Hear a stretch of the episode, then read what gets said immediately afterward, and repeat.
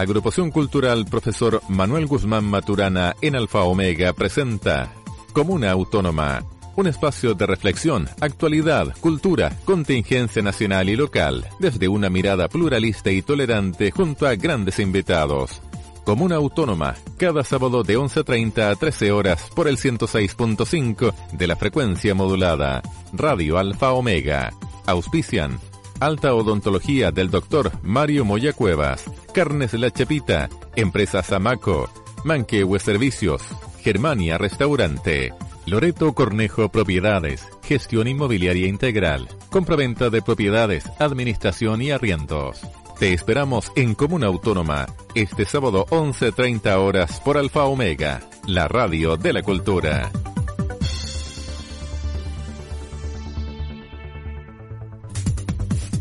Agrupación Cultural Profesor Manuel Guzmán Maturana en Alfa Omega presenta Comuna Autónoma, un espacio de reflexión, actualidad, cultura, contingencia nacional y local, desde una mirada pluralista y tolerante junto a grandes invitados.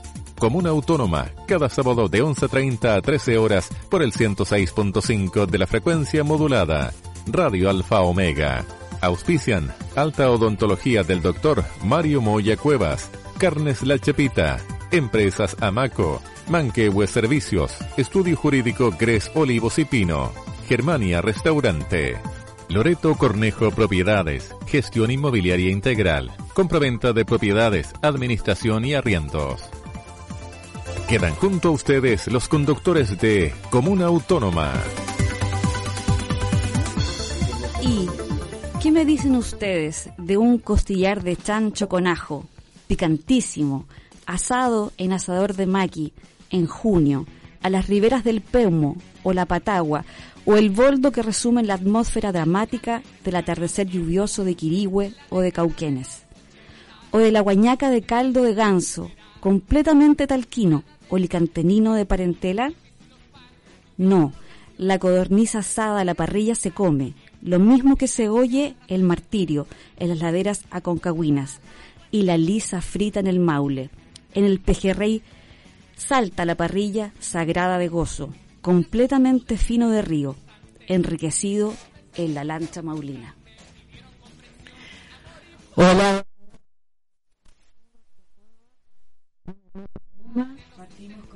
poema de Pablo de Roca, leído por nuestra eh, compañera de eh, audio hoy día, Mariel Molina.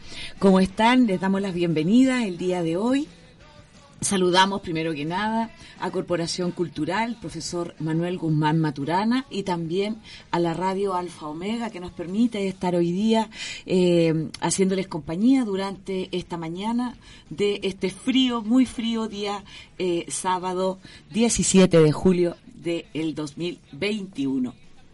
Y vamos a partir hoy día comentándole que tenemos un tremendo invitado. Va a estar con nosotros el cocinero de nuestra zona, don Rubén Tapia Ramírez. Vamos a hablar sobre cocina, sobre patrimonio alimentario del Maule, sobre los mercados, las ferias, la identidad que generan las ferias, sobre la pandemia, sobre cómo se ha enfrentado la pandemia también desde el punto de vista de la gastronomía y sobre una serie de proyectos eh, que tienen relevancia en el turismo como eje del desarrollo en nuestra región. Y antes de que podamos eh, dar eh, la bienvenida a nuestro gran, gran, gran, gran invitado, vamos a eh, dar también las gracias a nuestros auspiciadores. Partimos con Loreto Cornejo Propiedades. Loreto Cornejo Propiedades es gestión inmobiliaria integral para la compra-venta de propiedades, administración y arriendos donde ubicarlos en la web www.loretocornejo.cl y en el mail propiedades. Fono 939 89 638, teléfono fijo 75 232 1090. Ubicación oficina en Carmen, número 752 número 702 en el edificio Renacimiento acá en Curicó.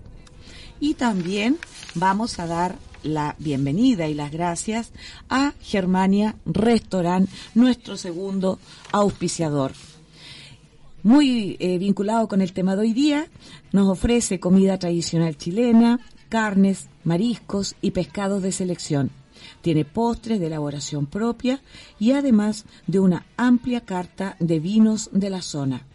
¿Dónde está ubicado Germania Restaurant? Está ubicado en Maipú, número 1988 de la comuna de Molina.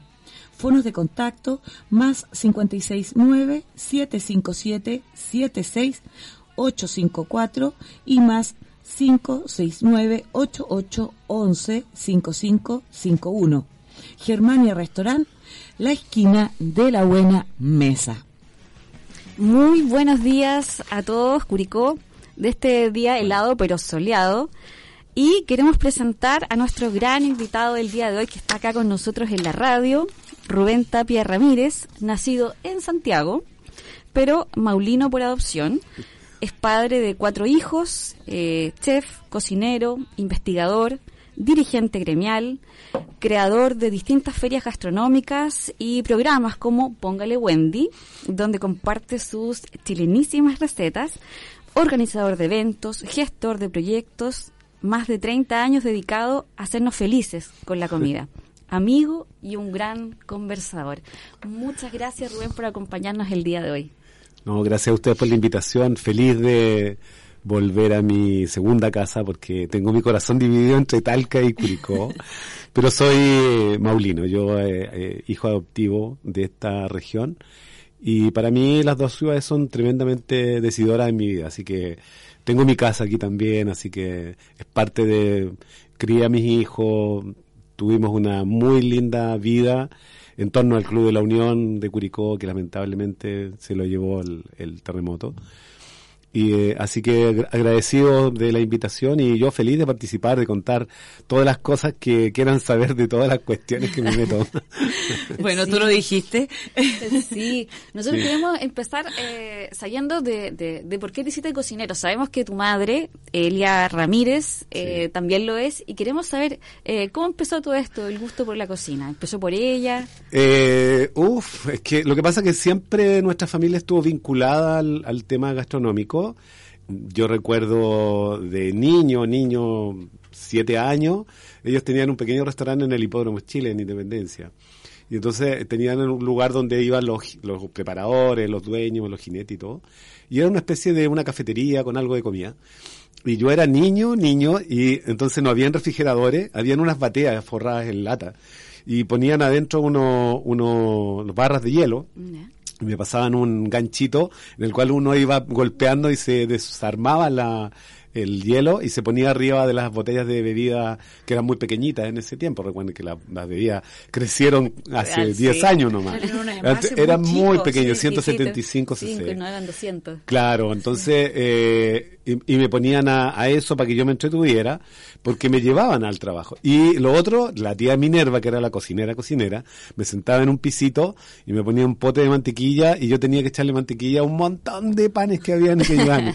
Entonces, y vendían mucho porque eran unos 300 pancitos que ahí, entonces nosotros llegábamos al mediodía y cerraban cuando se terminaban las carreras y entonces en el medio siempre había eh, eh, personas que querían comerse un, un sanguchito, picotear alguna cosa, y, y, así transcurrieron hartos años. Mis papás estuvieron ahí, yo creo, hasta los unos 10 años deben haber sido.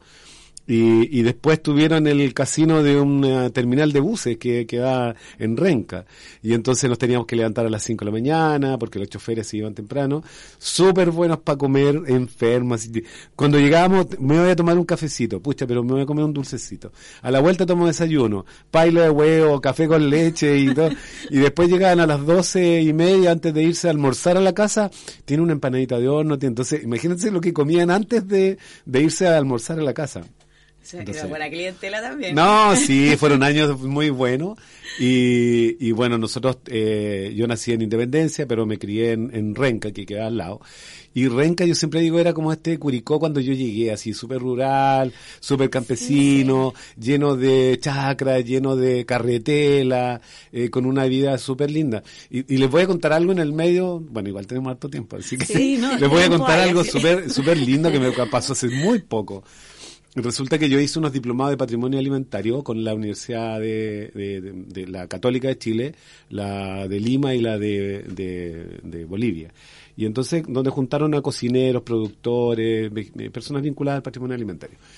Y hicimos dos diplomados, del cuales a mí me fue muy bien porque yo tuve el, el segundo proyecto, había terminado con un proyecto. Mi proyecto era una escuela agroalimentaria en el ramal Talca Constitución. Ese era lo que yo dejé de modelo y lo desarrollé y lo hice, que ojalá algún día alguien del gobierno lo tome en consideración, eh, porque significaba volver a darle vida a todo el ramal que para mí es súper importante en el Maule. Bueno, y a través de eso, eh, los que armaban esto es la Fundación Rondó, que es de la Católica.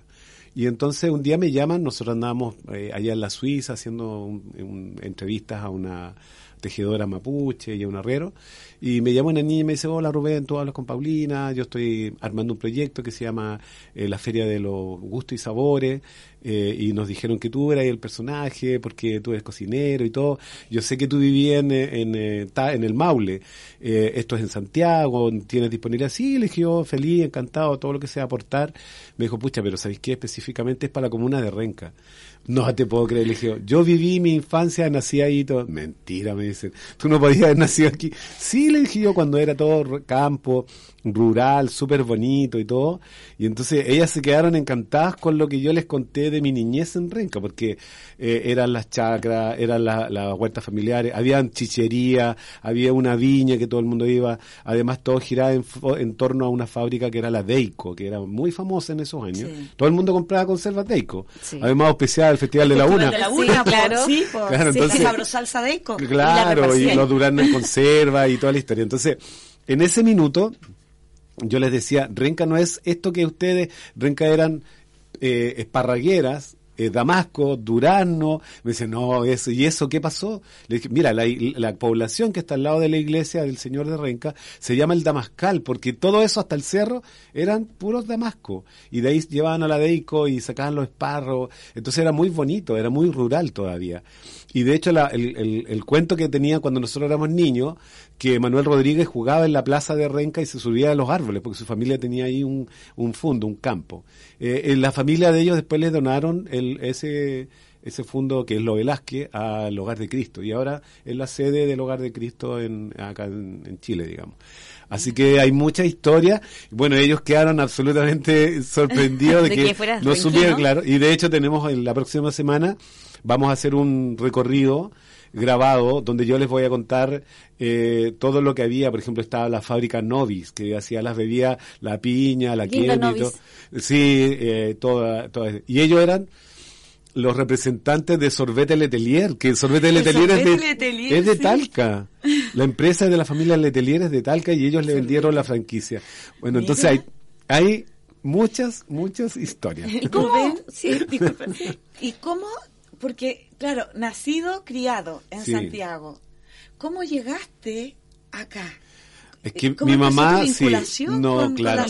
Mi mamá es de San Javier de la Oncomilla, del Sauce. Ah, yeah. Y entonces siempre en mi, mi niñez estuvo con recuerdo de la avenida a la casa de la tía Ercilia, que vivía en el campo, y todo lo que ella hacía, me encantaban, su cocina que estaba como, eran las, las cocinas del campo, afuera claro. de la casa, que era, que tenía ese hoyito en el medio donde salía el humo, ¿cierto? Porque todo salía leña, y tenía unos estantes súper bonitos donde ella guardaba la grasa en pella, la manteca, la, la, la, injundia que le sacaba a los pollos, hacía confit, eh, eh, conservería, guardaba pedazos de chancho dentro de la manteca, que es una que técnica muy que yo... era todo Pero para todo, todo, todo, además, eh, le, yo les decía que ella, la, el, a, a, mis amigos de la mañana, que nosotros dormíamos en las payasas, que eran la, los sacos que se rellenaban con las hojas de choclo y todo, y nos tapaban con sábanas de del molino Victoria, no sé. Las que se usaban para la, la harina. Claro. Las sábanas sí. de harina. Las sábanas de harina. Entonces era súper como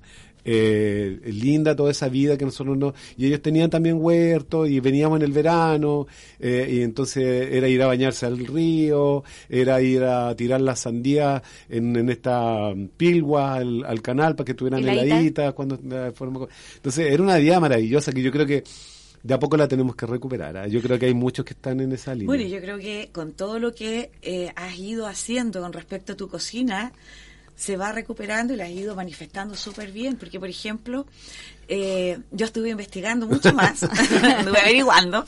me googleaste. Googleé, bueno, igual No, conozco tu restaurante, Sí. exquisito. Y eh, vi también eh, tu vinculación con eh, la despensa. Entonces, claro, y a mí me rememora, me rememora mucho el tema de lo que es la despensa, a cómo, no, en tu casa igual tiene que haber habido en la tuya una despensa Sí, que es donde uno, o por lo menos en este caso los papás, guardaban un- todas las cosas que tú utilizabas y que se iban eh, almacenando Sí. y que era tan fácil que tú llegabas a la cocina y empezabas a sacar las cosas que se guardaban durante todo el año. Sí, se guardaba generalmente, se hacía una reserva para pasar todo el invierno. Exacto. Sí. Bueno, Entonces, éramos autosustentables. Autosustentables, Sí, sí, los porotos verdes, las botellas de pisco, la salsa de tomate tapada con, con aceite, eh, todo lo que, las mermeladas que un- nos pasaban nosotros en, en Renca, el canasto, y nos mandaban hacia el campo a sacar las moras para poder hacer las mermeladas. En el Y se Damascal se, hacían sacaban los damascos. mermeladas de todo. De todo, de todo. De todo hacía una mermelada. De todo. Sí, de Sí, todo se hacía y el, una y el postre era uno de los frascos, abrir uno de los frascos de membrillo, de Sí. de, de, de cereza, etcétera. de Entonces, pues yo creo que eso hay que hay que recuperarlo. Lo que pasa que también esta moderna modernidad que le llamo yo, en el cual el papá trabaja, la mamá también trabaja, hay poco tiempo. eh, yo creo que, mira, una, yo le agradezco de esta forma a la pandemia que nos haya devuelto parte de la vida familiar, parte. Porque fue, fue súper importante volver a compartir, eh, volver a cocinar juntos, volver a, a las mamás que le enseñan a las niñas o a los niños a hacer galletas, los fideos. Entonces, eso me, me gusta porque creo que genera un vínculo que se había perdido. Eh, eh, llegamos al extremo en el cual estaba toda la familia almorzando y cada uno con el celular al lado, eh, chateando y, no, no había diálogo, no había conversación. Entonces, se perdían esos momentos mágicos de poder eh, conocernos, saber qué nos pasaba, cómo nos había ido en el colegio, en el trabajo, los problemas. Y, y además, eh, esto que nosotros tuvimos de niñez maravillosa, de tener, eh, yo vivía en un pasaje, en una población, entonces la población estaba llena de hoyitas donde jugábamos a las bolitas, Las y lo- los postes donde jugábamos al tombo, al que se iba al pillarse, habían estaba marcado en el suelo para donde jugaban las niñas luche. luche, eh, jugábamos, juntábamos los huesitos, se los pedíamos a la señora de la carnicería para jugar a la payaya, ¿cierto? Nos entreteníamos con tan poco. Entonces yo creo que ahora si no el Play 20, no, si no el, el, el, no sé, el celular de última generación, entonces yo creo que eso hay que un poco recuperar a los eh, a los niños. No, yo creo que no hay que quitarles la tecnología, la tecnología es súper importante, lo estimula, pero no puede ser la tecnología más importante de la vinculación humana.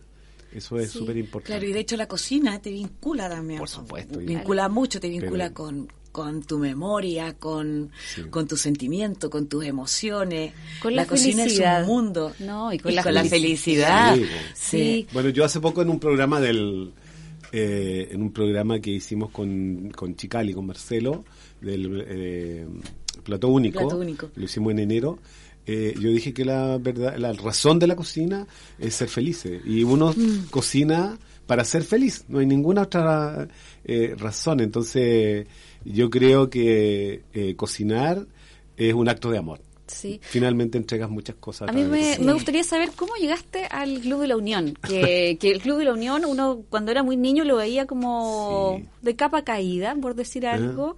Pero hubo un momento en que el Club de la Unión empieza a ser un epicentro de, de la sociedad, donde se hacen los matrimonios, donde se hacen las licenciaturas, donde empieza a haber una vida de ciudad que fue eh, muy bonita. ¿Cómo Sí. llegaste al Club de la Unión? Bueno, al club yo llego porque hace muchos años estuvimos haciendo eventos con eh, la Claudia Aguayo que vivía en ese tiempo y ella la tenía relacionadora pública y ella vivía en Curicó Y además teníamos locales que nos encantaban, como el eh, regimiento, ¿se acuerdan? Sí. Nosotros hicimos, y Sí. nos acordábamos de eso, las licenciaturas de Lorcha, del Bichuquén y de todos los colegios, se hacían ahí en, eh, en el regimiento, que ahora se Está Lisi. desapareció. Sí. Está Lisi ahora. Sí. Se hizo más fácil ahora. Entonces, eh, eh, en, en esa vuelta conocimos y le hicimos algunos eventos a la municipalidad y ahí yo conozco a Guillermo Pierola. Y, y él en un minuto determinado nos dice, pucha, ¿sabes que Estamos buscando a alguien que tome la concesión, eh, nos gusta lo que tú estás haciendo en términos de comida, conocieron el restaurante que yo tenía, que en esos años se llamaba Rubén Tapia Restaurant. Ah, tú ya estabas acá, en, la, en Talca, en la zona. Sí, no, si yo Ah. llevo 32 años en... en- Ah.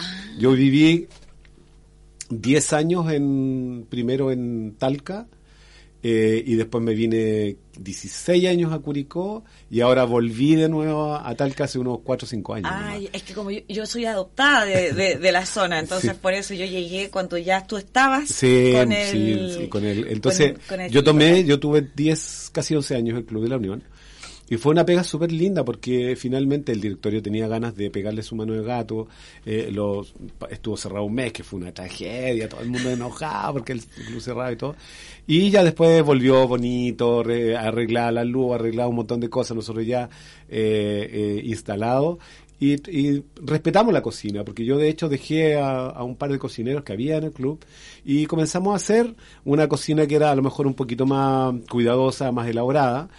Y, y esto se supo en Curicó, bueno, Pueblo chico. entonces, y entonces todo, y- pero yo sabes que extraño eso, a mí me encantaría eh, poder volver, bueno, ya uno se va poniendo más viejo y no sé si tengo tanta la energía para hacerlo. Pero era lindo porque a las 10 de la mañana ya teníamos parroquianos que querían tomar café, tomarse un pico sour. Por ejemplo, don Sidney de Ojeda. Yo siempre me acuerdo de él que él llegaba todos los días tempranito a tomarse una vaina, porque iban al banco, ¿no? Es que todo, antes todos íbamos al banco, ahora Claro, va al sí, banco. claro. po. Ejercicio Entonces, la, bancario. la pasada Sí, obligatoria Como era ya ir al- la Mariel, pues, era, era el- un centro de, de operaciones. De Claro. operaciones de la Sí, ciudad. de la ciudad. Entonces, y después llegaban a la, a la 11, llegaban los, los cacheros, que eran los, los viejitos que jugaban al cacho en las mesas de la orilla del... Claro, así. Entonces, y tú los mirabas y decías, somos los cacheros. Buena. Estaba Don Guido Besomi, estaba eh, varias, varios otros, habían de Molina, eh, etcétera, habían varios, pero eran muy simpáticos y súper, ellos eran, siempre fueron muy gratos. Y, y después teníamos los Rotarios, y teníamos los Leones, y teníamos a la prueba Maulina, y a los Tigres, y a las Damas de Verde. Entonces, nosotros todos los días había algo. Había algo que siempre, hacer. siempre había algo que hacer. Pero era entretenidísimo. A mí, yo eh, recuerdo todo ese periodo como muy muy lindo, muy eh, emotivo. Además me encanta que el Talca no lo tiene.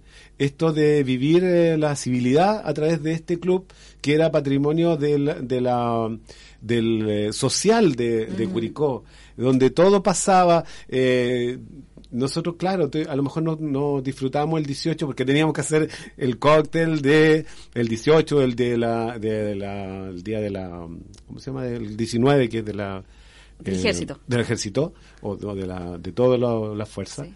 y, y siempre terminaba con un cóctel que siempre terminaba a las 8 o 9 de la noche entonces ya perdí el 18 el 19 pero lo ganábamos en términos de que la ciudad vibraba porque se juntaban todos los las juntas de vecinos eh, los presidentes de los clubes de Rayuela y todo todo lo que se junta y eso es lindo porque es parte de la identidad ¿sí? Sí, lo, po. lo terrible es perderlo. ¿sí? Eh, o sea, fue a mí el, el dolor. O sea, yo veo ahora el, el Club de la Unión, que es un centro de eventos.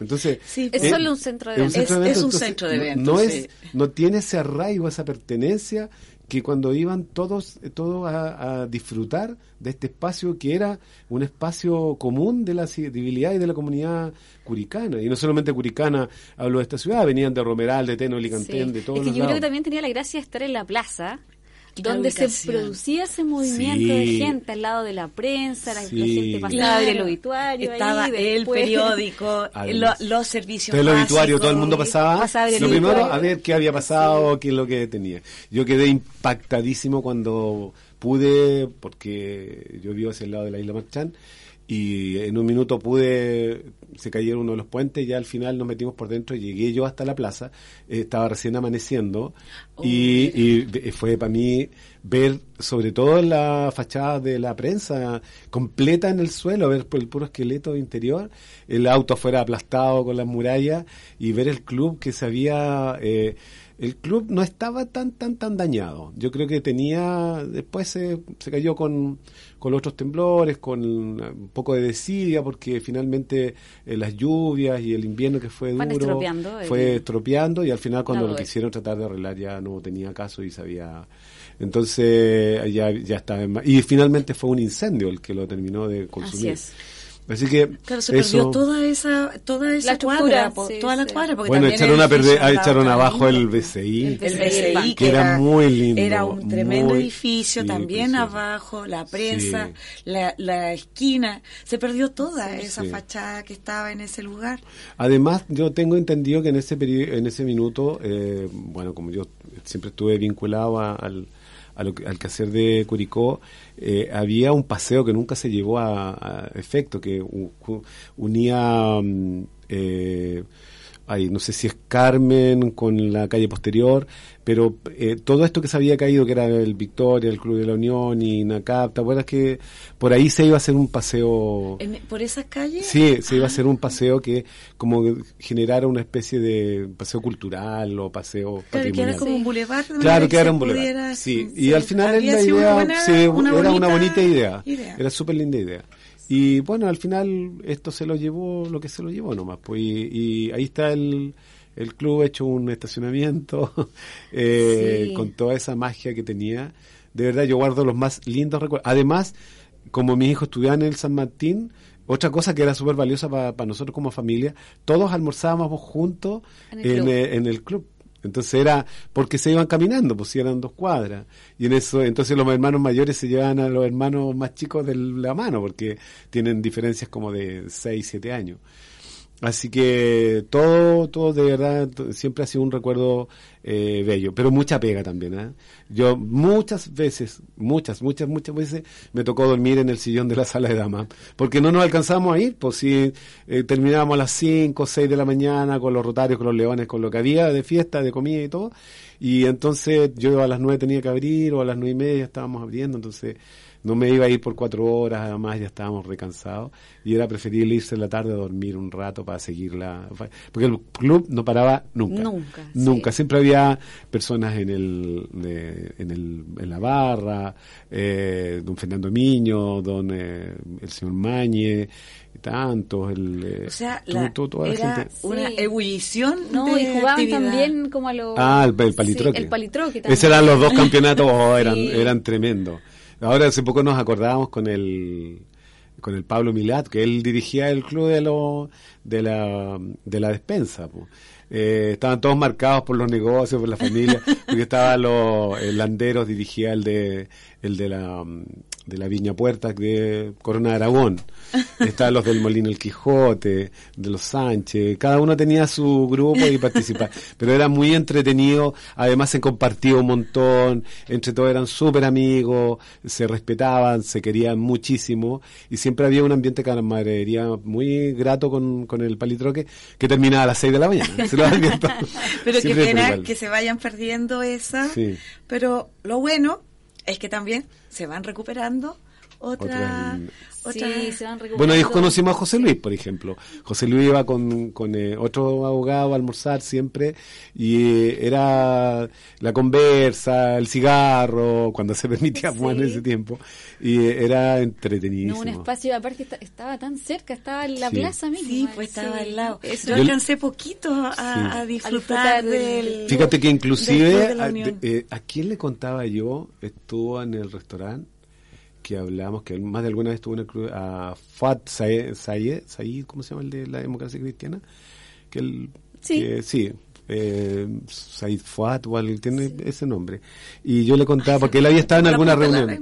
Claro, y, estábamos hablando justamente de esto, que él había participado en alguna reunión en el Club de la Unión. Yo le decía, es que esa es la magia que tenía, porque en una en un comedor estaba toda la gente de la UDI, en otro, eh, todos los de, de, la democracia, que había otro de, de otras corrientes, que sé y después se juntaban en el lobby, se saludaban, eh, tomaban un traguito y después se iban. Entonces, también tenía esa parte política que era, era súper eh, interesante, porque eh, no había descalificación, ninguna. Después, seguramente por la, por la tele o por la se descueraban, pero, pero en el club siempre había este, este eh, camaradería, que era súper bonito y que creo que ahora no, no existe. Pues, no, y en la tarde, un verano, pasar a tomarse un borgoña. Sí, siempre. Que aquí en el, en el Club de Lemien era el único lugar que yo aprendí por Saúl Figueroa, que le mando muchos cariños, si es que me está escuchando, viendo por ahí. Eh, Saulito, que era uno de los íconos del club, pues insigne. Él llegó a los 13, 14 años a lavar platos y cerró conmigo el club y después siguió haciendo eventos nomás con, con Hugo. Y, y, el eh, Saúl me enseñó que en el club se llamaba Callampón se llamaba el vino con, con frutilla. Y él lo hacía delante de los clientes, llevaba una tablita, cortaba, las frutillas la cortaba, porque él era muy hábil con, con las manos, y entonces lo cortaba con pinza y todo, lo echaba con una cuchara dentro del, del eh, jarro. El jarro tenía hielo y azúcar flor, y lo iba machacando con un batidor, y después le agregaba el vino que lo descorchaba, porque no se usaba vino de, de, caja, digamos, sino que de botella, y, y lo, los habitué del Club de la Unión sabían y pedían su callampón, que era de chirimoyo. ¿Por qué? Nunca supimos, sí, claro, así, no sé por qué el nombre, le pregunté a hartas personas y no, no saben por qué, pero le tenían ese nombre. Pero era aquí nomás, donde se conoce así, y, todos lo conocían. Eh, don Hugo Kimmer, por ejemplo, que también eh, ya falleció, ellos también eran todos de, de pedir el callampón. Chirimoya o frutilla, vino blanco, de botella, no de caja. Así que, y azúcar flor, nada de endulzante, ni de... nada. nada, nada. no. Era a la avena. Así que entonces era muy entretenido. Y siempre siempre teníamos algún enguindado, algún traguito dulce para un bajativo y esas cosas. Rubén, queremos hacer una pausa porque en una segunda parte queremos hablar de las ferias, queremos hablar de los mercados. Y para irnos a, a esta pausa eh, con eh, Inti Yumani y el mercado de Testacho. Ah, qué lindo.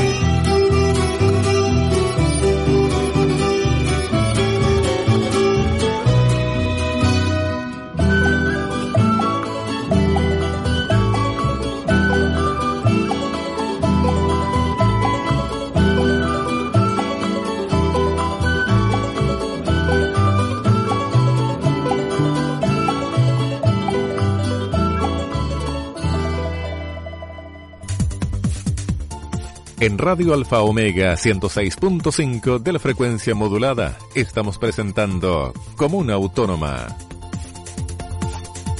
Volvemos a nuestro programa. Saludamos a dos de nuestros auspiciadores de siempre. Eh, Manquehue Servicios, expertos en control de plagas e higiene ambiental para empresas y el hogar asesoría completa con un respaldo de un experto en manejo de plagas urbanas. La dirección de Manquehue, Las Eras 61 Curicó, tiene cobertura nacional. El mail operaciones arroba mqsa.cl y el teléfono más 569 9499 3441. Y también Carnes La Chepita. Cuenta con dos locales ubicados en Avenida Lontué, eh, perdón, en Lontué, Avenida 7 de Abril 2086 y el otro en Curicó, Villa Galilea, Avenida Circunvalación 1676. Más de 35 años de experiencia en el mundo de las carnes.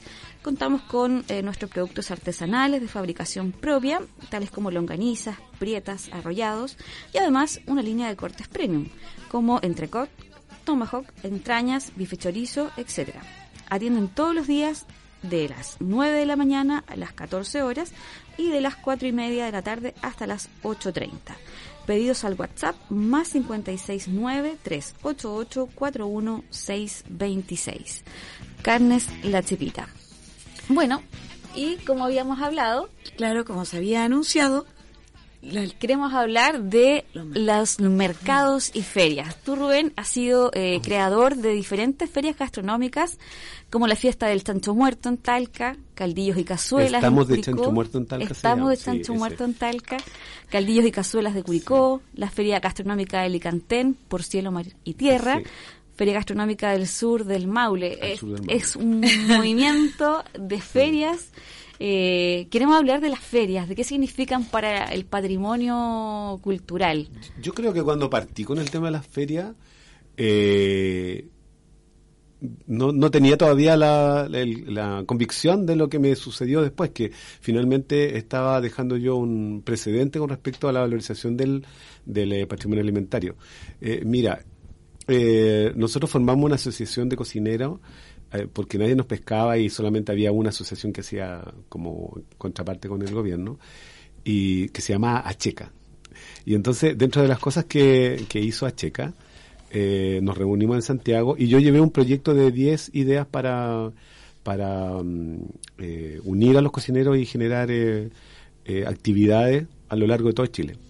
Y de esas que había, la, la primera era Caldillo y Cazuela, que se llama así en primera instancia. Mm. Y el primer Caldillo y Cazuela, yo le dije, ya mira, yo ofrezco mi casa en Talca, el restaurante ahora, y, y hagámoslo, puedo conseguir un poco de auspicio del, del Cernatur, que estaba un amigo de director, eh, y alguien más que nos podrá dar algunas pocas lucas y partimos y fue súper como yo siempre digo que el primer caldillo cazuela fue el gusto de la cocina chilena porque todos llegaron así con sus sacos de dormir llegaron eh, con sus productos porque no teníamos para comprar nada entonces lo más impactante fue ver a Ricardo Pacheco que es un cocinero que yo quiero mucho que es del Elki él llegó con eh, un eh, un, un llamo al hombro en un saco y mochila llena de, de, rocoto, venía quinoa, altiplánica y un montón. Entonces cada uno trajo del lugar que venía. Vinieron, claro, vinieron de Coquimbo, vinieron de, de Chillán, vinieron de un montón de lados. Entonces fue súper de Santiago. Y entonces no teníamos para pagar hoteles, entonces dormimos todos en el restaurante, en el salón de abajo. entonces todos ahí, uno al lado del otro, ocupamos atrás. En comunidad y además eh, eh, como no nos veíamos nunca, había tanto tema para conversar, para hablar y todo lo demás. Y entonces yo tenía por mientras, tenía en esos años yo el mesón de Rugienda en Wilquilemo. Y armamos una gran eh, una comida donde cada uno iba a presentar y iba a explicar la sopa de que traía. Y ahí nace el primer caldillo que se la sin un peso. ¿Qué año fue eso? Chuta, debe haber sido el año eh, eh, 99, debe haber sido. Ah, no, fue el 99, sí fue. Y entonces, eh, yo recuerdo que vino el César Páez, que es uno de los grandes chocolateros que tiene este país, y le ayudamos a hacer unas ollitas de, de chocolate de tres patas que iba con una mermelada de merquén con tomate. Entonces, era súper delicado, finito y todo. Y todos traían sopas como el Ricardo, que traía este llamo con, con eh, quino altiplánica. Vino una señora que trajo una sopa de chillán, una cazuela de pa, que era increíble. Eh, vinieron con, con pescados de roca, muchas cosas súper bonitas. Y ahí entonces nosotros como que dijimos, oye, nos faltan espacio para reunirnos. Y yo siempre voy a pedir esto, por favor, voy a pedir que reconozcan que la primera persona en este país que generó esa sinergia dentro de los cocineros eh, fui yo. O sea, finalmente nunca tuvimos los cocineros ni un espacio donde poder encontrarnos, eh, conversar, compartir. Nunca se generó este espacio. Y eso dio origen a que después se formaran muchas asociaciones de cocineros que nosotros, yo después de ese evento, eh, eh, con otro grupo de cocineros, formamos los Chefs del Maule y que fue el, el, gestor, digamos, de poder generar este, esta, eh, otras asociaciones, porque nosotros asesorábamos a otros amigos que se querían, y ahí nacen Patagonia Chef, Bio Bio Chef, Aysén Chef, y un montón de agrupaciones que se crearon a lo largo de Chile. Y ese queda en la memoria como súper el, el momento en el cual eh, comenzamos, yo conozco a Carlos Beltrán ahí, que ahora somos grandes amigos, que hicimos un Póngale Wendy en, en su restaurante en la Sazón de Cañete que me enseñó también todo el valor intercultural de la cocina que está arraigada entre lo, entre lo mapuche y toda la, la llegada de los italianos, Capitán Pastene, lo, los vascos francés, que también tiene una... Entonces, Chile tiene esa magia, esa la cocina de Chile, por eso yo digo que la peruana y la gringa, la de aquí, la de allá, nosotros tenemos una... es tan eh, diversa, tan multicultural, además con los productos que son increíbles, porque Chile tiene esa gracia. Sí. Tiene este, este eh, primero esta zona donde nosotros vivimos, eh, oscilación térmica que permite que todos los productos sean de una calidad, de un sabor, de una intensidad, y además los otros territorios, el altiplano, eh, la Patagonia, todos tienen sus características que le dan eh, un, eh, un, rasgo único a toda la despensa que hay en Chile. Entonces, nace este primer caldillo de cazuela, pasan varios años, porque no teníamos nadie, en ese minuto no hay ni, ni, ni, ni fondar, ni la, la, la, ni apoyo, sí. ni nada, si esto llega hace muy poco. Antes, entonces, y un día me invitan a mí al aniversario de los Stock Blanche, que era la gran agrupación media francesa que la dirigía un, un profe que yo tuve, que fuimos, eh, fui alumno de él también me invitan y, y estaba directora de, del Consejo de la Cultura, la Mariana Deisler. Y le, me dice, ¿por qué no vais directo nomás y les pedís plata a, en, ya que vais para allá, para Santiago? Ya, pues le mi partí, habíamos impreso un par de pechera y dirigía la mesa en ese minuto, la principal, donde toda la autoridad, Álvaro Rojas, que era el rector de la Talca, que era sí. ministro de Agricultura. Entonces estaba ella, estaba la Bachelet, la presidenta, estaba el director de INDAP y todo. Y en un minuto de la comida y todo, algo pasó y yo me acerco. Así carepalo. Me acerco y claro, con toda, con toda la bachorra. Y voy y saludo a don Álvaro, que bueno, teníamos una, tenemos todavía una linda relación de amistad y todo. ¿Sí? Y, hola Rubén, bueno, Rubén desde los chefs del Mable, bla, bla, bla, todo, que están haciendo cosas. A mi otro amigo no le gustó a Guillermo que yo estuviera ahí porque le hacía un poco de sombra de lo que estábamos haciendo porque ellos no hacían ninguna cosa. Era esta la primera actividad en Chile. Entonces, esa es la importancia que tiene el Caldillo Cazuela, que fue la primera feria que, que tuvo una connotación nacional en términos de, de, patrimonio alimentario, de redes de cocineros. Y entonces en ese minuto eh, me presenta a la, a la presidenta, la saludo, les entrego un regalito, le digo si se pueden sacar una foto con el, con el que decía Mercado de Caldillo y Cazuela de Chile. Le encantó a ella la idea y entonces eh, le dice, pero Álvaro, apoyemos a Rubén. Pero yo le dije, yo no tengo un peso, queremos hacerlo, es súper interesante, traemos cocineros de todo Chile y toda la historia. Y me dice ya, y me apunta el director del FIEL y dice ya, tú financele con unas lucas Rubén para que nos, nos dio, no sé, 5 millones de pesos así. Y además pagar, o sea, justificar era la madre, o sea, te pedía la boleta de la boleta sí, de la boleta. Porque eran platos fiscales, claro, entonces, entonces, había que justificar. Claro, todo. entonces nosotros éramos cuidadosos, la guardábamos en bolsita y todo para que no, después hicimos la rendición, bueno, siempre nos cuadró. Y ellos durante varios años nos, nos apoyaron y después buscamos otro financiamiento. Y entonces fue súper eh, como eh, un quiebre. Y nosotros le pedimos en ese minuto que don Álvaro nos acompañara en el, en el segundo, que volvimos a hacerlo en Wilquilemo, pero ya eh, con un modelo mucho más eh, interesante, porque, eh, y creo que se ha perdido eso absolutamente en todas las ferias, los cocineros que venían trabajaban con niños de los liceos técnicos, le traspasaban sus saberes. Y eso es algo que se perdió. O sea, hacer una feria por vender comida y llenar la guata, madre, hagan la que quieran. Pero cuando tú tienes un valor intrínseco que es muy potente, yo creo que a eso hay que recuperarlo. Mm. Entonces, cuando los chiquillos se iban los cocineros, se iban sus ídolos, se iban el que le había enseñado a, despostar un, un, eh, cabrito, un guanaco, trajeron una vez ganso, porque era la cocina popular. Eh, Pablo de Roca habla de la guañaca de ganso que se dejó de hacer hace muchos años. Entonces, yo creo que ahí está el valor de lo que las ferias deben siempre, deben tener contenido. Y para poder traspasar. Y para trascender. Si finalmente el, el, el, chancho muerto nace de un viaje que yo hice a Francia, a, a una eh, a Brest, que es un, pueblito, una ciudad, donde hacen la feria del pollo de Brest. El pollo que es un pollo grande, rico, bien pechugón, así, pero es, es, originario de allá, pues no es que esté injertado ni con hormonas. ¿no? la gente lo cría en no, no, la gente un pollo marinado, una cosa. Bueno, y arman una feria donde los que venden son las dueñas de casa o las carnicerías que quieren y traen así una olla así, y la ponen encima y abren y sale un aroma maravilloso y sacan y tienen 20 presas. Vendieron, se fueron para su casa y se acabó. Y era todo lo que había. Entonces, en el medio la señora explica cómo hace la sopa, cómo el otro trae unos confí de pollo, el otro traía... Entonces yo dije, qué mágico esto, donde la comunidad se junta a mantener viva la historia y la cultura. Entonces, eso a mí me dejó así como, ¿qué hacemos nosotros en Chile por esa cuestión?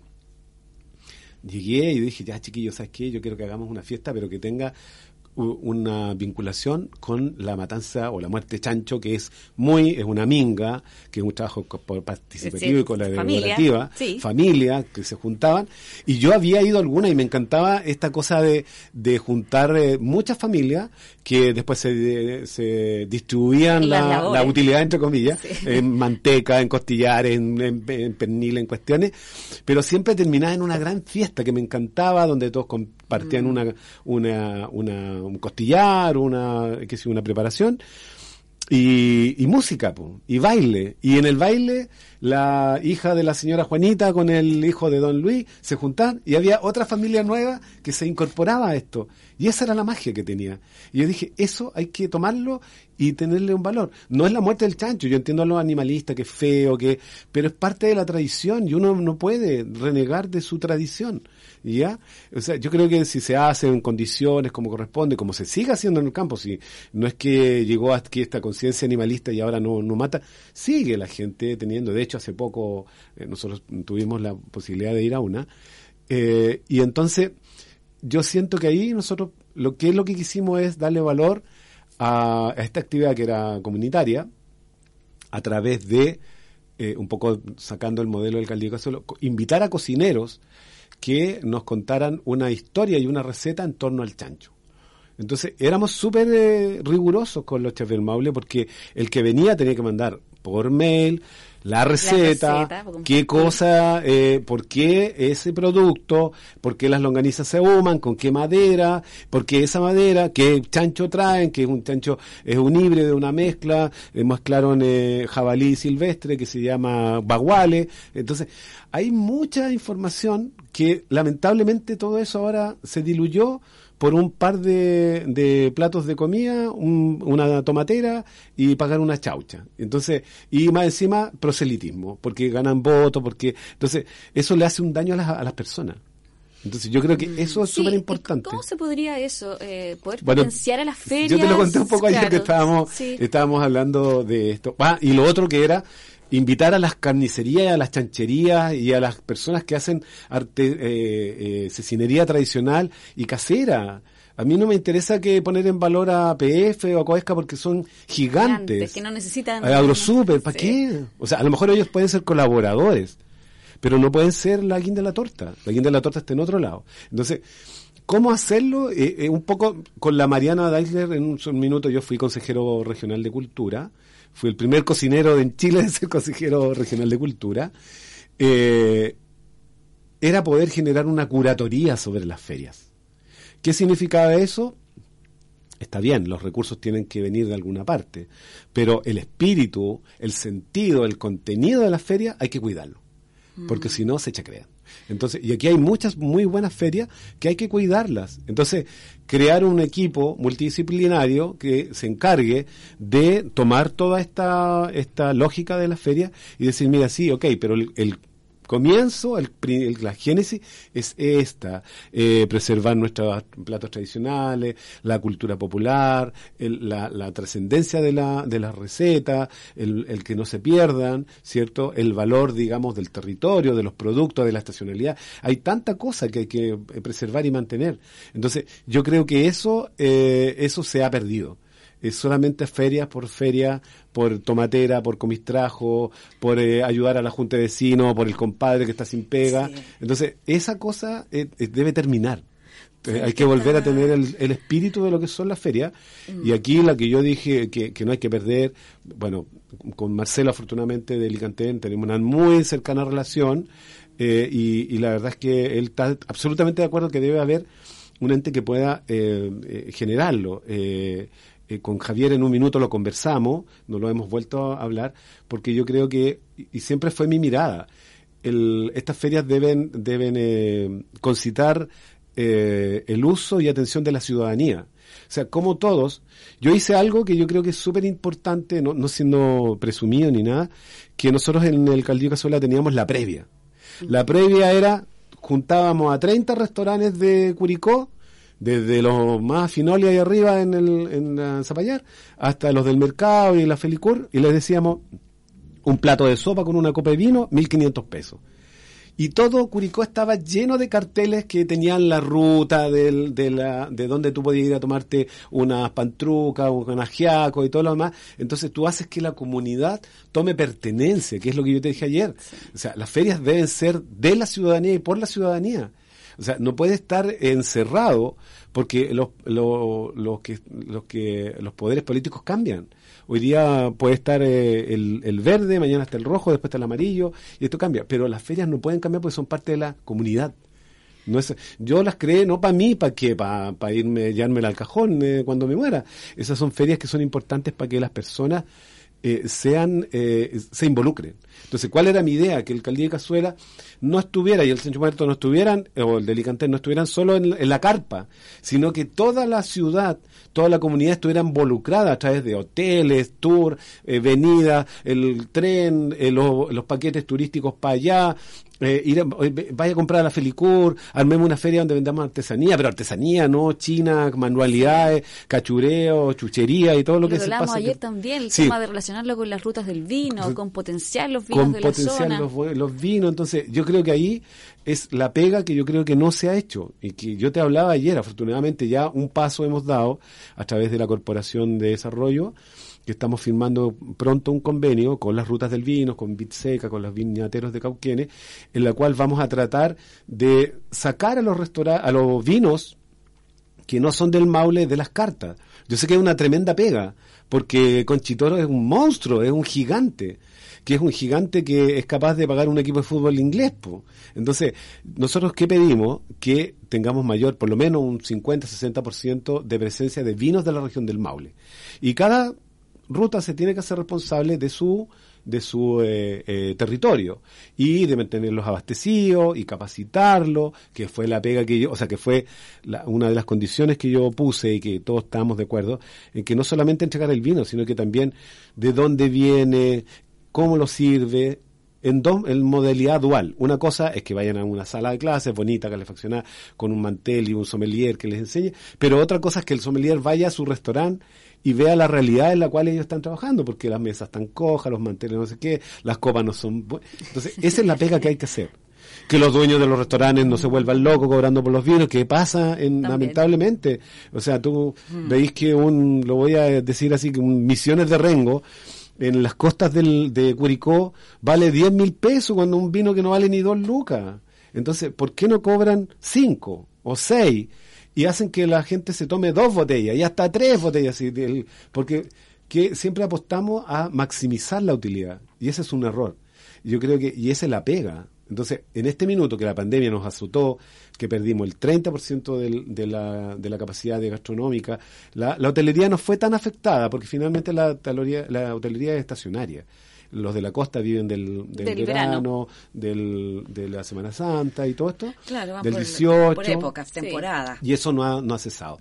Pero la, la gastronomía, la restauración, ¡pa! cayó en un... trein- O sea, 35% que nunca más va a volver a abrir. Que se acabaron, se acabó el Cascais, se acabó en, en la Germania, en, en Talca, se acabaron eh, en los mosqueteros, se muchos locales nunca más van a volver a abrir. Y ahí es donde está mi pena con la autoridad que fue indolente y no tuvo la capacidad de entender que no estaban perdiendo un negocio, estaban perdiendo un patrimonio cultural de las ciudades. Porque era triste y a veces, más de alguna vez me cayó una lágrima cuando, cuando se cayó el club, nosotros tuvimos como un mes y medio sacando cosas, eh, nuestros cachureos y todo lo demás, que temblaba y salimos todos corriendo al patio.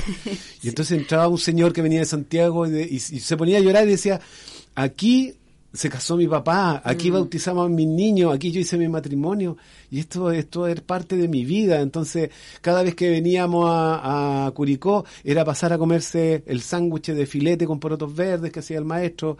Entonces, todo eso tiene un valor que Claro, las porque que hay las una identidad con- Es que Sí. no lo entienden y eso es lo que a mí me molesta. Sí. No entienden que no es un tema de plata, Mm. es un tema mucho más profundo. Es un tema que tiene que ver con cómo vivimos, cómo hemos sido, qué es lo que hemos perdido Con la identidad, con, con el la patrimonio, con el con la patrimonio, cultura. con la cultura, con la trascendencia, con toda esta cosa. Entonces, yo creo que ahí, aquí hay una pega que hay que hacer entre todos. Y yo soy un convencido, hace 15 años lo vengo diciendo, que el turismo es la beta de desarrollo de la región del Maule.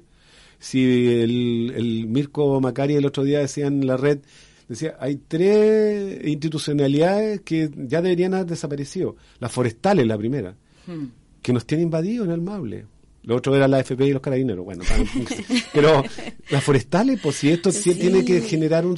Mira, ustedes vean los cerros, que es maravilloso, que nosotros que ahora hemos salido a hacer levantamiento de patrimonio con Alejandro Morales, que es el director del Museo Higieniano, y con Franco, que audiovisualista, nos damos cuenta que cuando talan los bosques y sacan los pinos, los eucaliptos, pasa un año y está lleno de bosque nativo. Sí, como Es porque la tierra surge tiene memoria. La tierra una tiene fuerza memoria. La y los tierra- brotecitos y uno los ve. Mira, Entonces- hablando de eso me pasó el otro Ya día. hablen ustedes, porque yo, No, no, estoy hablando tú eres nuestro mucho. invitado, tú eres, el, tú eres el importante acá. Pero me pasó hablando eh, precisamente de esto. Eh, pasé el otro día en mi loca y compré eh, un postre que a mí me encanta, que es el de murta con membrillo. Ya. Que es un postre tradicional. Sí, súper. Eh, que yo soy chilota, por eso También. venía de ahí la... Entonces yo les pregunto y le digo, ¿y ustedes tienen murtas acá? Ah, porque es casi como, eso es de Mira, allá. claro, eso es de allá. Entonces le digo, ¿tienes murta? Y me dice, sí, sí tenemos murta, pero se la está comiendo el pino. Entonces, lo que antes podíamos sacar, porque eh, como es un fruto silvestre, estaba por todas partes, el pino ya no lo deja vivir. Entonces me dijo, es muy poco lo que podemos sacar. Y me dio una pena. Y dije, qué lástima. Sí, yo creo que otra de las cosas que es muy relevante en, en- en lo que tú haces es también eso, tiene que ver con potenciar ciertos alimentos. eh, en, un pro- en un programa que estaba viendo tuyo hace unos Sí. días tenía que ver con los ajos silvestres, por ejemplo, Ah, sí. que estaban a las orillas del camino, que uno los veía, que nunca sabías que abajo había un ajo, o las papas silvestres. Eh, todos estos alimentos que son propios del Maule y que tú los pones en un plato riquísimos. ¿Cómo, cómo, cómo pasó eso de descubrir, de descubrir Bueno. eso, Es que, estos mira, alimentos? Por eso que yo digo que aquí hay una eh, eh, hay un trabajo súper grande, pero es eh, única responsabilidad de las voluntades. Aquí, si nos pusiéramos de acuerdo, eh, el INDAP, FIA, Turismo, eh, Economía, Corfo, nosotros deberíamos, porque todo, todos hacen lo que yo llamo la cultura cosística, que cada uno hace cositas independientes y nunca vinculadas. eh, ¿por qué te digo esto? Porque hay programas de INDAP para los, para los legumbreros. Pero una cosa es que los viejos vendan y otra cosa es que tú consumas legumbres en tu... Entonces de repente, y yo, ¿por qué te das cuenta? Llegan al restaurante y me dice, pucha, yo recuerdo de niño que, que mi mamita hacía chícharos con, con chicharrones o con arroz y con papita. ¿Y dónde compráis chícharos? que eran, eran el, el, el, el borde costero estaba lleno de chícharos pelados, que da algo en eh, Curepto, pero era muy popular porque eran baratos, porque eh, eh, estaba al alcance de toda la gente, etcétera, etcétera. Entonces, eh, a mí me da mucha mucha pena que no se utilicen todos estos recursos y esfuerzos en hacer un encadenamiento ¿ya? Que creo que es lo que ha faltado, le ha faltado al gobierno regional, le ha faltado a las instituciones de este tipo, en el cual eh, generemos un plan. Le piden el plan de desarrollo turístico con una consultora española, por favor, escúcheme, española, que nos dice que hay que, como el Cantábrico, que hay que vender platos de, de 200 euros por no.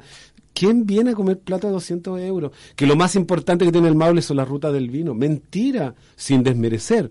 Pero nosotros lo más importante que tenemos es nuestra identidad, nuestra eh, forma de vivir, la ruralidad del Maule, el secano costero. Ay, El vino para mí está vinculado al vino del secano costero, es donde encontraron el, cariñac, la garnacha, el carmener.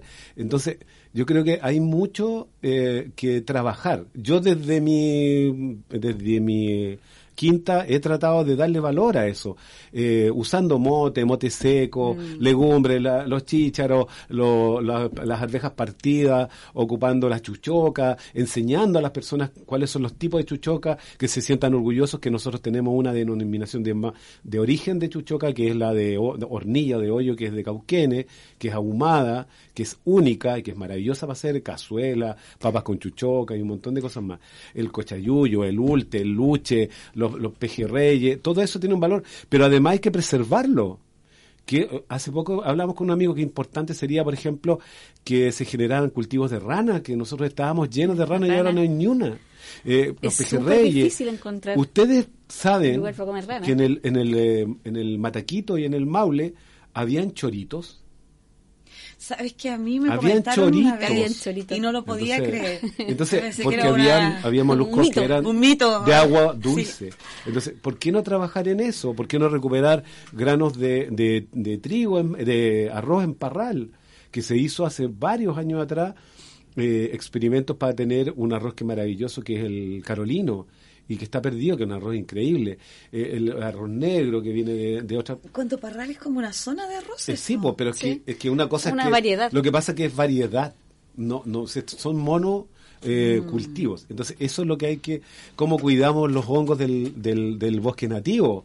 Claro, la cayán pepino y el, y el, el níscalo, que es el rosado, eh, fueron eh, plantados, fueron esporas que se tiraron en los bosques para mitigar eh, este desastre ecológico que fueron los bosques. ¿Por qué? Porque la- los pequeños productores que habían en esa zona tenían la posibilidad de sacar callampa y venderla. ¿Y cómo la vendían? Yo cuando llegué al Maule valía 800 pesos una caja de 20 kilos de callampa. No. Entonces los viejos tenían que juntar, Juntar, pero 50 unos para ganarse unas pocas lucas. Entonces eso, este abuso permanente que hemos tenido es porque la, porque la autoridad no ha tenido la capacidad de poder encadenar todo esto, cómo tú cortas, cómo tú cuidas a los recolectores, cómo tú cuidas a la agricultura familiar, familiar cómo la vinculas con los hoteles, con los restaurantes. Yo hice un programa súper lindo en Cauquene. Oye, he hecho tantas cosas en mi vida. Sí, loco. nosotros cuando, repente- te- cu- cuando te hacíamos la investigación previa para el programa, empezamos a Ah, googlear. mira, hicimos una cosa muy linda, sí. muchas, muchas Muy- cosas. Hicimos una cosa súper linda con el Lindap Cauquene, que fue un proyecto que yo tenía guardado hace mucho rato, que era juntar a la agricultura familiar campesina con cocineros y con dueños de restaurantes. Hicimos tres juntas, una en Peyúgue, Curanipe, una en Chanco y una en Cauquene. Cuatro hicimos. Y descubrimos, por ejemplo, yo los invitaba, donde los productores traían su lechuga, sus zanahorias, todo, Y eh, yo tenía un pequeño stock de cositas como algunos pescados y todo. Y yo le decía, mira, lo que vamos a hacer es que usted, don Luis, con don Manuel, don Luis se lo presento, él es el dueño del Hotel Sirena, usted es productor de aquí de la orilla, de Cardonal y toda la historia, y los presentaba. Y le- ustedes quiero que me hagan un plato entre los dos, con las cosas que usted tiene y con lo que usted sabe. Y quedaban todos así como para adentro. Y se iban. Entonces, este era una, una especie de, de, de taller de, digamos, de, de general lazo. Y entonces, y, después, después estaban conversando, y entonces yo en el medio le servía, pedíamos que un productor eh, contara la historia de un vino de Cauquenes. Y entonces venía a comprar y los daba a degustar el vino de Cauquenes, que era de la familia, que ellos tenían, que se yo, garnacha con cirá y plantaban y todo. Y probábamos y se, ya te tomaban una copita de vino. Y después cuando terminábamos, eh, este, este señor dueño del hotel me decía, pero si él es mi vecino, vive a un kilómetro de aquí, y yo le compro las lechugas en el parque industrial de Talca. Imagina, no se conocían. Ellos no tenían ningún cruce para saber que este señor tenía su producto y los vendía, venía a vender al parque y él le compraba las mismas lechugas que se las traía de vuelta a un kilómetro. La lechuga viajera. Claro, entonces, es- esta cosa, esto es negligencia de las autoridades. No han tenido la capacidad, ¿te fijas? INDAP lo hizo conmigo, que lo íbamos a hacer en toda la región, y esperamos en algún minuto poder retomarlo después de, esto de lo, lo que pasó con la pandemia. Pero tú descubrías que no hay ninguna vinculación con el territorio. Que para el viejo es más fácil agarrar al dueño del restaurante, va al supermercado XXX, compra, le dan una factura y saca. Le da lo mismo si pagó mil pesos por los pimentones. Por eso que muchas veces la comida es tan cara en los restaurantes. Porque no se dan la molestia de ir a donde el productor o van a, a comprar, etcétera, etcétera. Entonces, yo creo que esa es la pega que hay que, cómo tú eh, generáis esta vinculación para que todo el proceso de desarrollo turístico tenga un sentido, tenga un contenido. Eh, mi restaurante se ha vuelto un museo y tiene el sello de museo. Y yo he juntado puras cosas que son de, de viaje, cachureo, que la señora de la olla, que el telar mapuche, que la cuestión, que las pesitas antiguas. Entonces, pero cuando vienen dicen, ay, mira, cuando yo era chico, el negocio de barrio, el negocio de barrio se perdió el almacén, se perdió la chanchería. Se perdieron la, la, la, la señora que fabricaba prietas en los barrios, la señora que muele la harina tostada en molino de, de, de piedra. Entonces hay mucho y todavía está, que es lo más importante. Todavía toda esa cadena está. Entonces yo creo que hay que, hay que, hay que pinchar a las autoridades para que esto genere eh, un, un, un proyecto que sea no solamente el desarrollo de los hoteles, hoteles, restaurantes, artesanía, productores, producto final, claro, pues, claro. y que las platas que tiene Corfo, Cercotec y todo vayan a este gran macro proyecto, que no se sigan diluyendo, eh, porque yo vuelvo, la, la cultura cosística no sirve. El que hace la cosita aquí, el que hace la cosita acá, el que hace, eh, por ejemplo, a mí me encanta y, y por favor acepten la crítica de buena, de muy buena forma.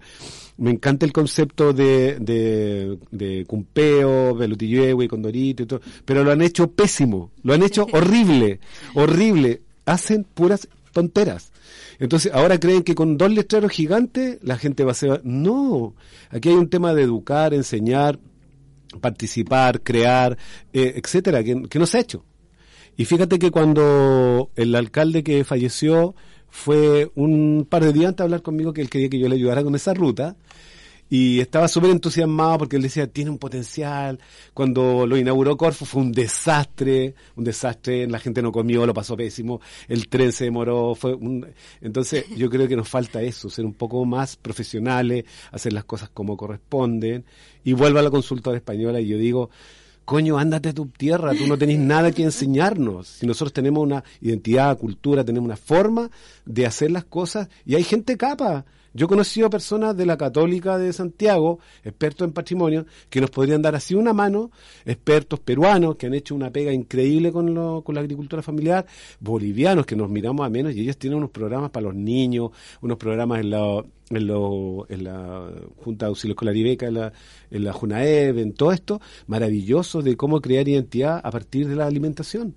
Entonces yo creo que, pucha, hay tanto que hacer. Sí, y además que la alimentación está en la base, es la base de todo. Por supuesto. Entonces, si, no si a los niños no les enseña Exacto. y a tomar pertenencia cultural. Oye, a los cabros chicos una vez a la semana hay que darle papas con mote. Y hay que darle, por supuesto. ¿Y Sí. cómo van a después? Entonces yo lo veo en, los- en en los niños, el Matías y el Fernando que, que viven con nosotros.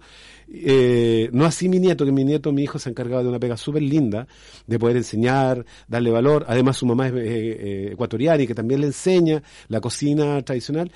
Eh, pero estos otros niños, eh, oye chiquillo, le dice lenteja, ah, yo no como lenteja, pero si no has probado las lentejas, es que yo no, pero ¿por qué no come?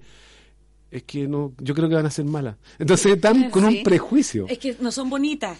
Entonces, no, no entra por los ojos. Yo le decía, yo le decía a Matías, y cuando en el, y en el jardín te daba, sí, me las comía, porque los obligaban a comer. Sí. Entonces, ese es un tema que nosotros le, eh, finalmente, lo, lo mismo pasa con las mamás. Bueno, usted, ya con el perdón de las mamás, yo digo, pucha, la mamá el día viernes viene cansada del, del este, en la mañana del sábado, va al supermercado, contra- compra cuatro empanadas, un pollo asado, unas bolsas de ensalada, una casata de helado y se acabó el almuerzo del día fin de semana. Entonces, yo entiendo que quiere descansar, que a lo mejor ven una serie y todo lo demás, pero le estás haciendo un daño tremendo a tu familia. Súper grande. ¿Por qué es mejor no cocinar en familia? No dejar, oye, vamos a dejar remojando unos garbanzos y mañana vamos a hacer hummus y vamos a hacer unos garbancitos con chorizo. Entonces, yo creo que eso es lo que, o sea, todos tenemos que aportar, no solamente decir, esta es responsabilidad de la autoridad, todos somos responsables y culpables del desastre que hemos llevado a cabo. Sí, queremos hacer ¿Quieren una, escuchar más? una pausa, una pausa musical. Sí, queremos Ay, hacer una... Sí, nuestro segundo tema, que está muy vinculado también. para poder sí ya después ¿ah? terminar el, el último tema así que queremos hacer una pausa musical con los tres restaurante Tres.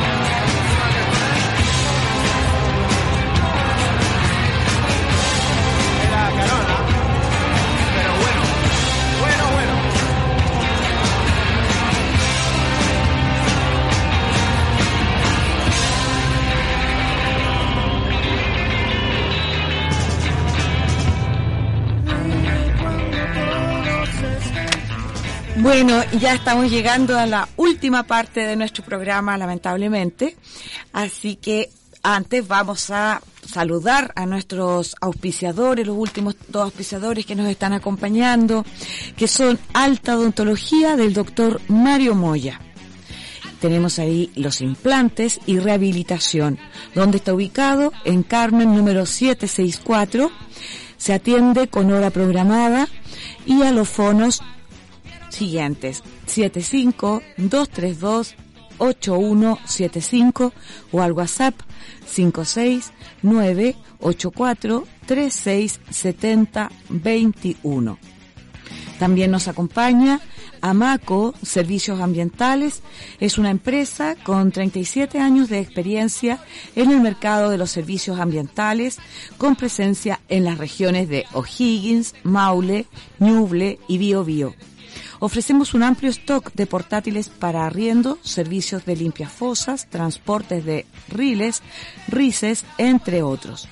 La experiencia en el rubro y el constante espíritu de innovación en la gestión nos permiten ofrecer un servicio rápido, eficiente y de calidad. La casa matriz está ubicada en Arturo Prat, número 55 de Curicó, fono 752 311750. Mail ventascuricó arroba amaco.cl. Sucursales Rancagua, San Fernando, Talca, Linares, Chillán, Concepción y Los Ángeles. Atención de lunes a viernes desde las 8.30 a las 13 horas y desde las 14 a las 18.30 horas. Bien.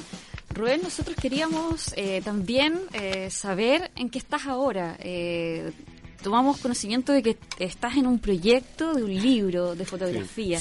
Dentro Eh, de esta investigación sí, de tu vida de que hemos hecho. que hemos hecho previa.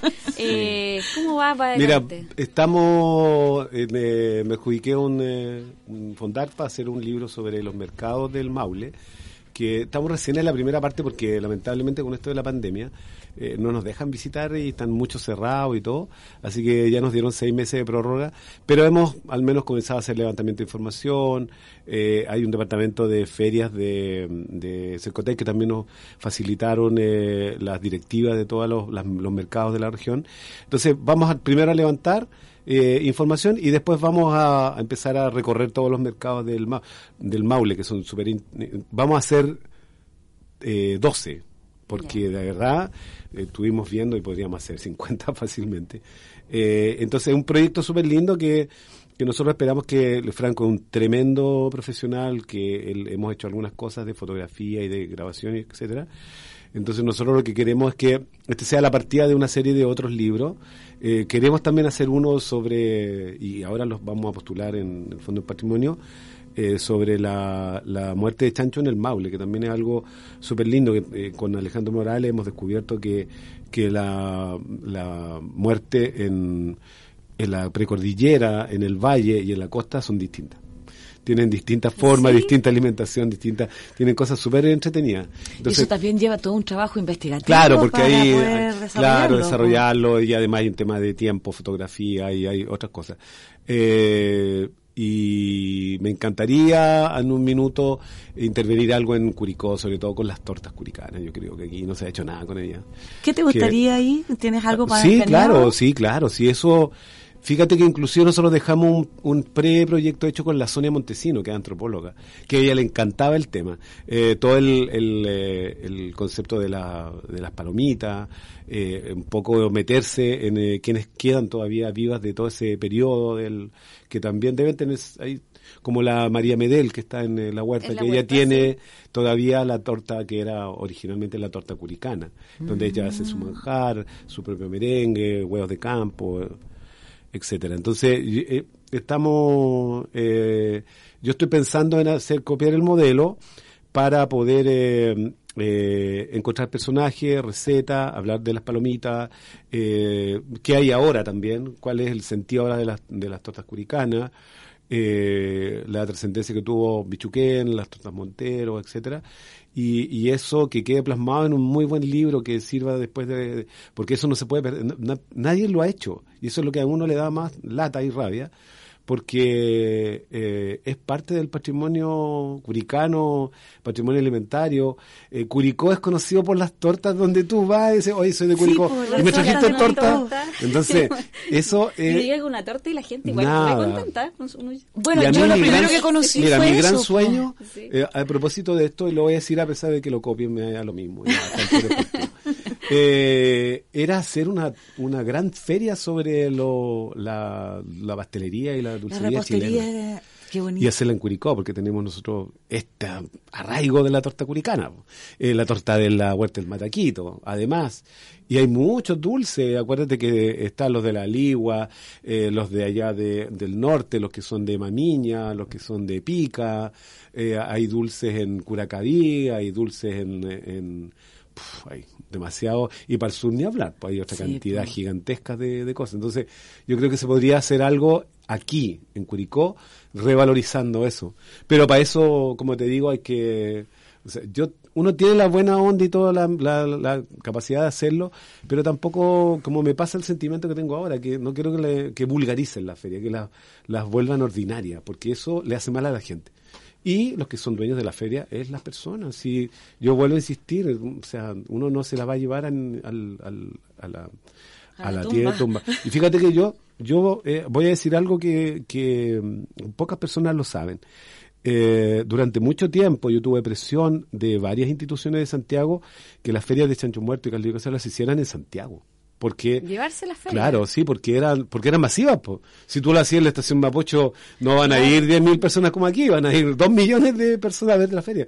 Pero yo sentía que tienen arraigo en el Maule, y son del Maule. La han hecho mal, bien, más o menos, eh, porque además el proceso desde el, el primero que yo, este Woodstock de la, de la feria, Del caldillo cazuela. hasta hasta el último que, hasta el último que yo hice el año 2016 16 sí bien digo 17 eh, termina en una feria brillante súper linda bien hecha profesional con una con un impacto en la comunidad eh, eh, de verdad y además con una atención nacional de que todo la- el, el mundo de la cocina y de la gastronomía quería venir a, venir a aprender de esto. Entonces, eh, transformarlo en un circo, en una chacra, eso a mí me duele. Porque finalmente esos 16 años que yo me comí de mi vida para atrás, nadie te los va a pagar ni a recuperar. Eh, yo les recuerdo, por ejemplo, que una vez y armamos Caldillo Cazuela, después nos, nos ayudaba Celso y, y, y Hugo para armarlo, y yo siempre, ellos se portaron muy bien.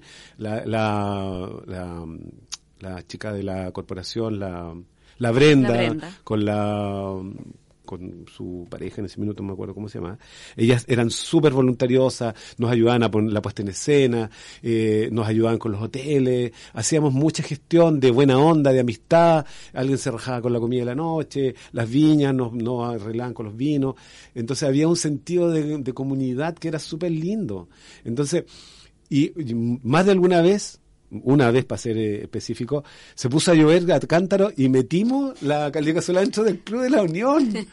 Y fue una locura porque, porque era como, estaba lleno de gente, no se podía caminar y toda la historia, pero nosotros no queríamos. Y otra vez la metimos dentro del Liceo de Niña.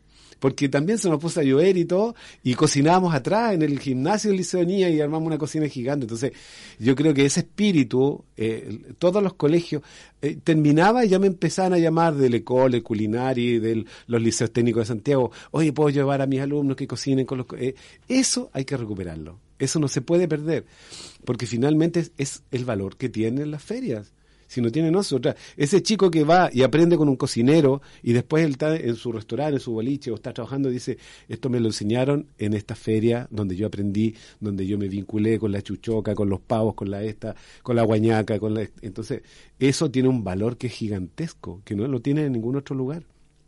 Yo trabajé años con ñam, les ayudé a armar su feria en el cerro, me hice cargo de la cocina de, de Trasfasige, eh, ahí fui obviamente conocido en todo Chile. Entonces hay una pega que se ha hecho que es súper linda y esa pega no se puede perder, que es lo que yo, es mi, es mi tema. Entonces finalmente yo voy a decir que me encantaría hacer core, para poder desde del, del centro del problema arreglar las cosas porque finalmente decidir las lucas, cómo ocuparlas, creer en un proyecto turístico es un tema de convicción.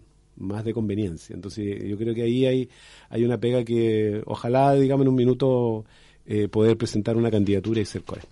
Eso. Mira, bien, nos has Sí, sorprendido. es una primicia. última- es una primicia, sí, que estuvo aquí. Sí. bueno, nosotros ya se nos están acabando los minutos, Mónica. Qué lamentable. sí, Disfruté mucho, dif- mucho este este programa. Eh, agradecer mucho eh, que hayas venido, Rubén, acá a Curicó, a la radio, al Fomega, también agradecer acá a la radio.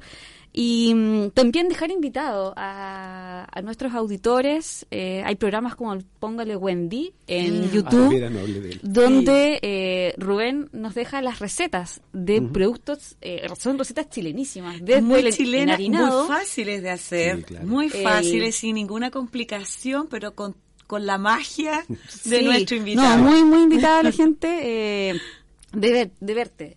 Póngale Sí. Wendy. Póngale está muy lindo. Wendy. Está Sí. muy lindo ese programa. Oye, ayer me llamó una amiga mexicana sí. que yo la quiero mucho, la María Luisa Palma, y me decía, yo sigo tu, tu programa, pero explícame qué significa Póngale Wendy. Entonces tuve que darle toda la explicación, porque para un chileno es súper fácil Fácil. saber qué es lo que es Póngale Wendy. De explicarle quién era la Wendy, lo que significa el Bim Bam Boom y toda la historia. Entonces era como súper entretenido. El, el Póngale Wendy nace de, de verdad para tener un espacio donde podamos enseñar eh, o, o- o- que las personas se enamoren de la cocina a través de ser felices, como siempre yo, ser infinitamente felices, Sí. pero además que ocupen productos locales. Si es lo que yo quiero, lo que me interesa. Estuvimos con Carlos Beltrán, cocinamos con piñones, con changle, con longaniza ahumada. Entonces buscamos que nuestra cocina tenga contenido y sentido. Que no sea... re- hay miles, si hay miles, yo cuando me metí dije, no, vamos a ser el loco aquí. Está lleno de gente enseñando a cocinar, pero una cosa es enseñar a, a cocinar y otra cosa es traspasar valores. Sí. Sí, colocar la magia. La, La magia, magia, sí, la magia. cocina es la magia. Es la magia. Y bueno, lamentablemente ya estamos terminando, pero espero que se haya podido traspolar a todos la magia que te- tuvimos hoy día acá. Eh, espero que eh, sigamos siendo felices con la cocina, Sí, siempre, toda la vida. porque ese es el objetivo. Me despido, Mariel. Nos despedimos un gusto verte nuevamente. a Rubén. Rubén, Ustedes, muchas gracias por la invitación. Se nos hizo nada el Nada. tiempo, Sí, nada, nada, nada, sí. nada. Así que... eh, Y vamos a terminar con un tema musical que se llama El Curanto, pero en la versión chancho en piedra. Porque eres chilota. Porque soy chilota Sí. y está toda la magia también en mi tierra, está muy vinculado, así que es una reminiscencia, es un guiño que me di el gusto de hacer hoy día. hacer hoy día. Lindo. Muchas gracias. Nosotros vamos a hacer por mayo, que es lo mismo, pero no ya. Ah, sí, sí. Vas a creer.